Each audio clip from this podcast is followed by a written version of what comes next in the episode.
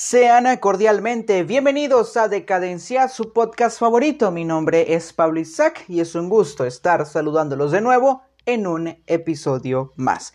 Finalizó la reclasificación del presente torneo Grita México Apertura 2021 con el partido de Monterrey frente al equipo de Cruz Azul. Le repite la dosis, cuatro goles por uno de eh, Monterrey siendo contundente, aprovechando errores de la defensa del equipo cementero, que ya lo estaremos mencionando conforme vayan pasando los minutos. Vamos a analizar todos los eh, tres partidos y vamos a mencionarles también los rivales que estuvieron enfrentándose y eh, todo esto que tenemos preparado para ustedes. ¿Qué les parece si comenzamos? Vámonos ágiles contra el reloj el equipo de Santos se enfrentó al equipo de Atlético de San Luis. Creo que era el resultado que todos esperábamos. Quizás por ahí alguna sorpresa podría mostrar el Atlético de San Luis.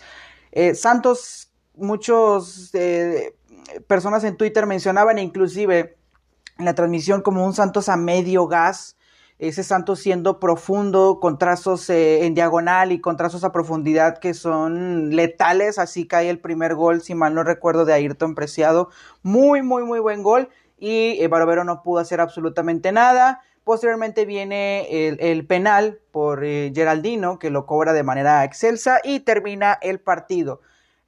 por ahí hubo alguna discusión en un tiro libre entre Mateus Doria y Lozano, el huevo Lozano, que por ahí se, se manejaba algunas imágenes donde estaban peleando y en eso llegaba Acevedo.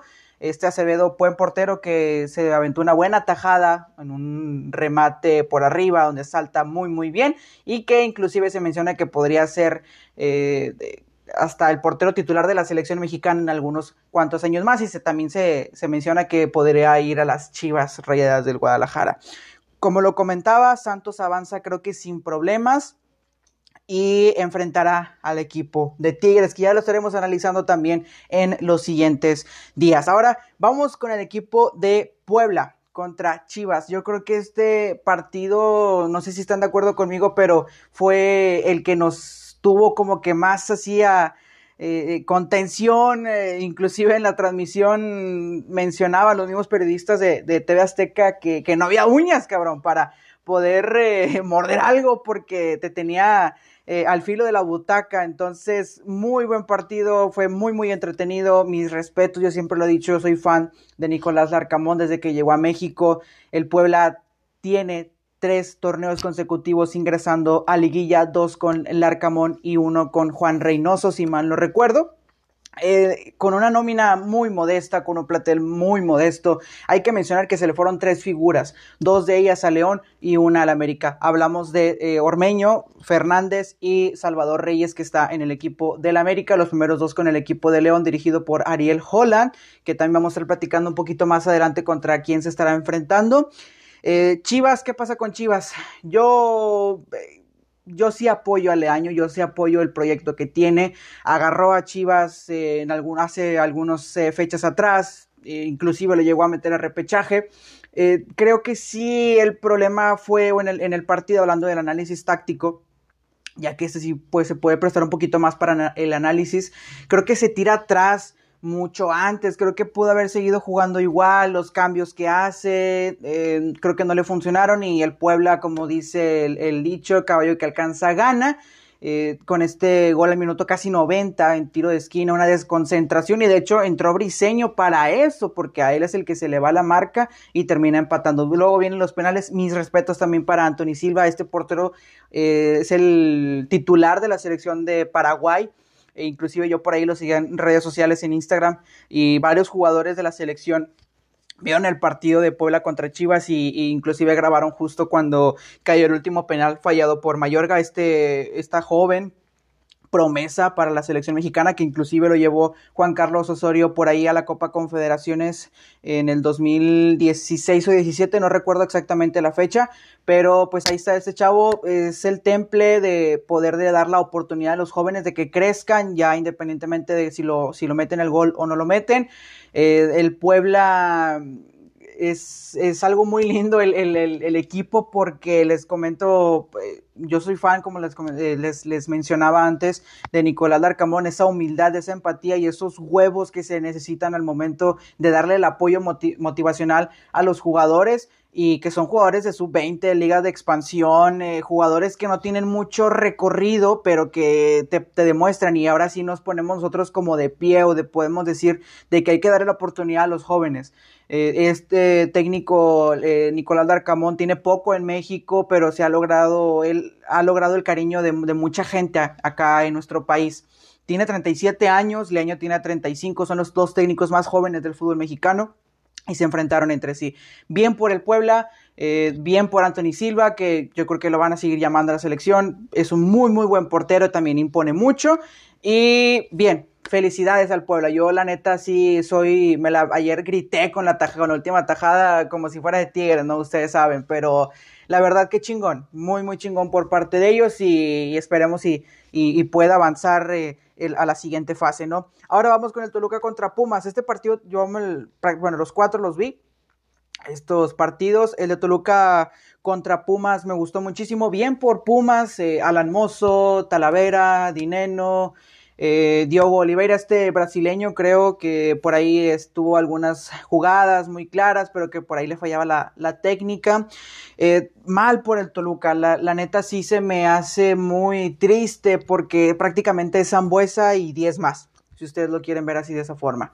Bien por este eh, jugador defensa, creo que es defensa central Ortega que mete el penal, uff, maravilloso, con esa serenidad, con esa frialdad al momento de estar parado y en las instancias que estás, porque estás a, partido a muerte de que si fallas, eh, pues quizás te da un golpe anímico muy cabrón, pero bien por el chavo, bien que metió el, gol penal, no le alcanza, pero eh, hay que hacer alguna reestructuración en el Toluca, es un equipo grande, no hay que demeritarlo ni, ni mucho menos, pero hay que tratar de, seguir con, con, esa misma, o, tratar de, apoyar más a Zambuesa, porque si ustedes lo ven hasta desesperado Zambuesa en el, en el partido, eh, haciendo el análisis, Pumas prácticamente fue mejor durante todo el partido, a mí me encantaron los primeros 45 minutos de Pumas, ese, era raro ver a un Pumas así, a pesar de tener una campaña no tan buena.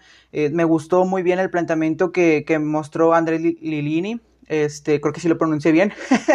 Eh, me gustó y bien por Pumas, que termina metiéndose a la liguilla del fútbol mexicano. Y para concluir el partido de Monterrey frente al equipo de Cruz Azul, Monterrey siendo contundente a pesar de los errores que tuvo por ahí el Cata Domínguez, que mucha gente lo, lo mencionaba en Twitter y en Facebook.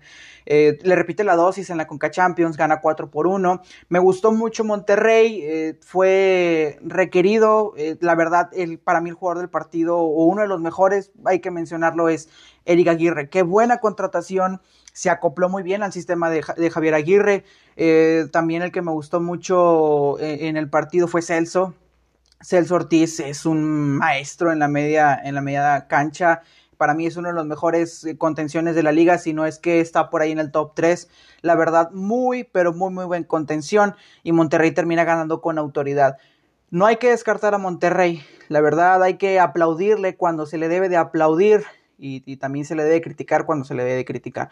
Ahora bien por Monterrey, la verdad muy muy bien. Eh, creo que aprovechó muy bien los errores, eh, no tuvo alguna mm, desconcentración por ahí, todo muy bien. Andrada también siendo factor, que para eso lo trajeron para este tipo de partidos, este tipo de momentos que es donde se debe de imponer en un arquero el que debe dirigir, porque pues él es el que ve todo el campo hacia adelante.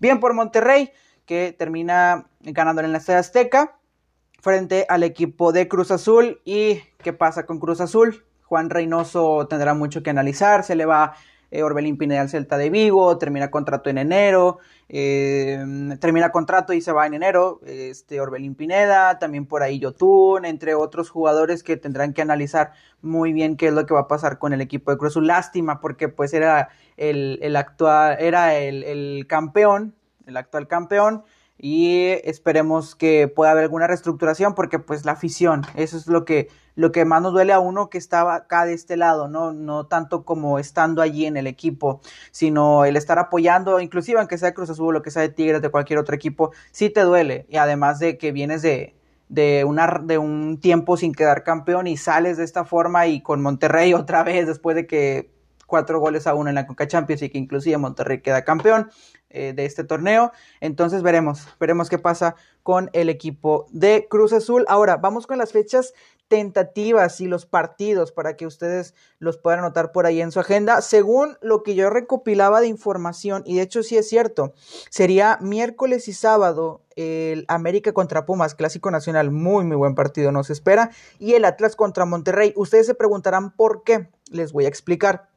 Eh, yo creo que América lo hace para agarrar un día eh, más de un día más de descanso, si podría decir, y para agarrar a Pumas con un día menos.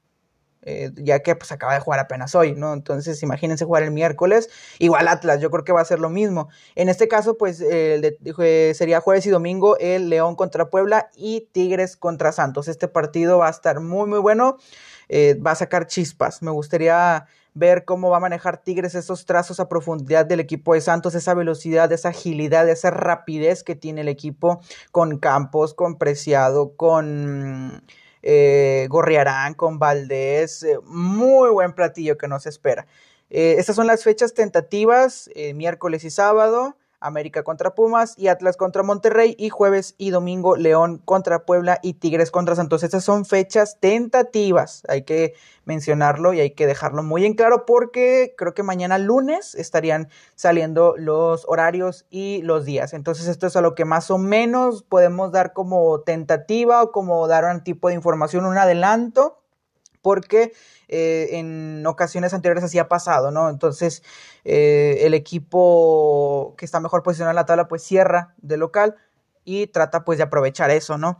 Y eh, para comentarles em, el partido de Tigres contra Santos, creo que voy a tener algún tipo de previa, al igual que también el de Atlas contra Monterrey, ya que pues es según a lo que la información que recabamos, pues puede ser el, el, día miércoles. Entonces yo creo que el día de mañana o el día martes estaríamos haciendo algún tipo de análisis tanto para Monterrey como para Tigres, nuestros equipos locales y también pues añadir algún tipo de información de los demás encuentros. Prácticamente estamos llegando al final de este podcast. Me gustó muchísimo, fue muy ágil, muy rápido para todos ustedes y con la información muy, pero muy, muy clara y concisa. Nos estaremos escuchando en los siguientes días. Muchas gracias por escucharme. Te deseo que tengas una excelente mañana, una excelente tarde o una excelente noche, dependiendo la hora en la cual tú me estás escuchando. Mi nombre es Pablo Isaac. Te deseo que tengas una agradable noche. Vámonos, que esto es decadencia.